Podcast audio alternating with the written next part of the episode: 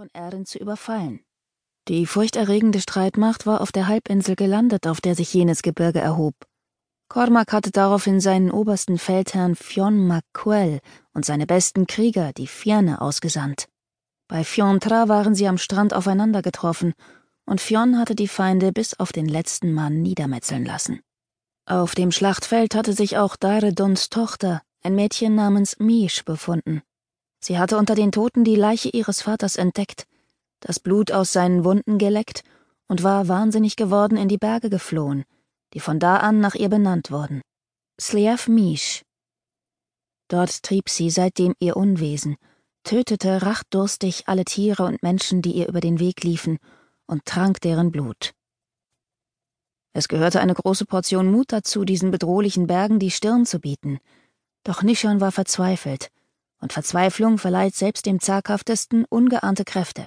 Also war er zu dem schwarzen Wasserfall aufgestiegen und hatte wie seine Vorfahren jahrhundertelang vor dem Einzug des neuen Glaubens einen Hasen gefangen, um ihn der Göttin Dob Ersha, der dunklen Herrin des Wasserfalls, zu opfern und sie um die Erfüllung eines Wunsches zu bitten.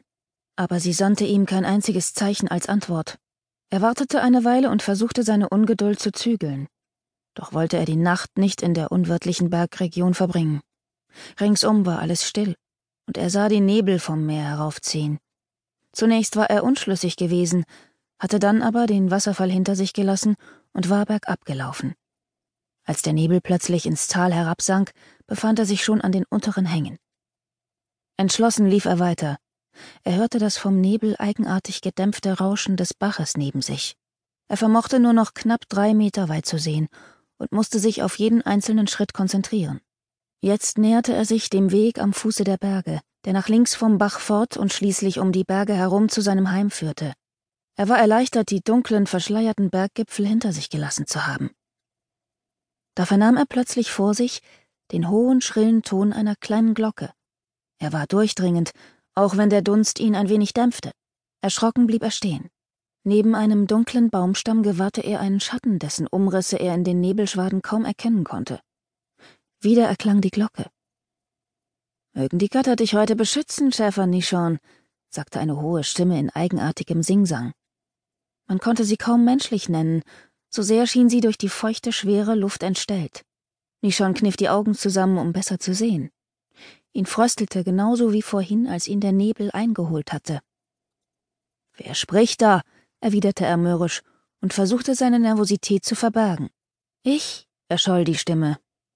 Ein glucksendes Kichern folgte. Wieder ertönte die schrille Glocke.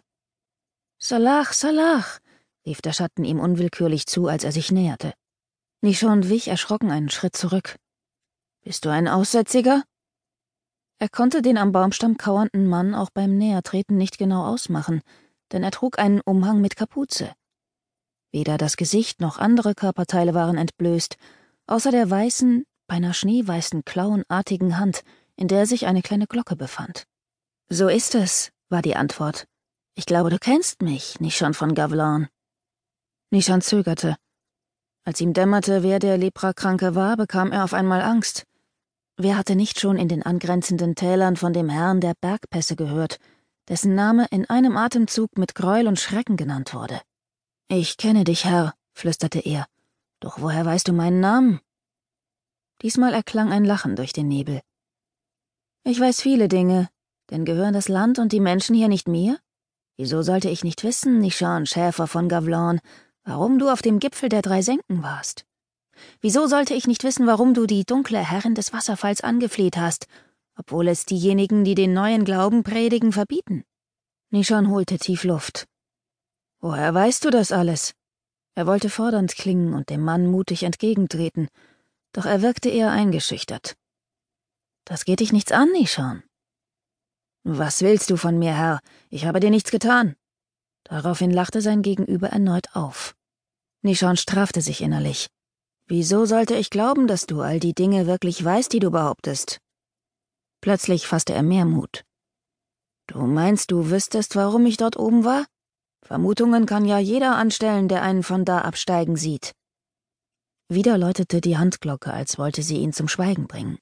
Ich habe hier am Weg auf deine Rückkehr gewartet. In der Stimme schwang nun etwas bedroht.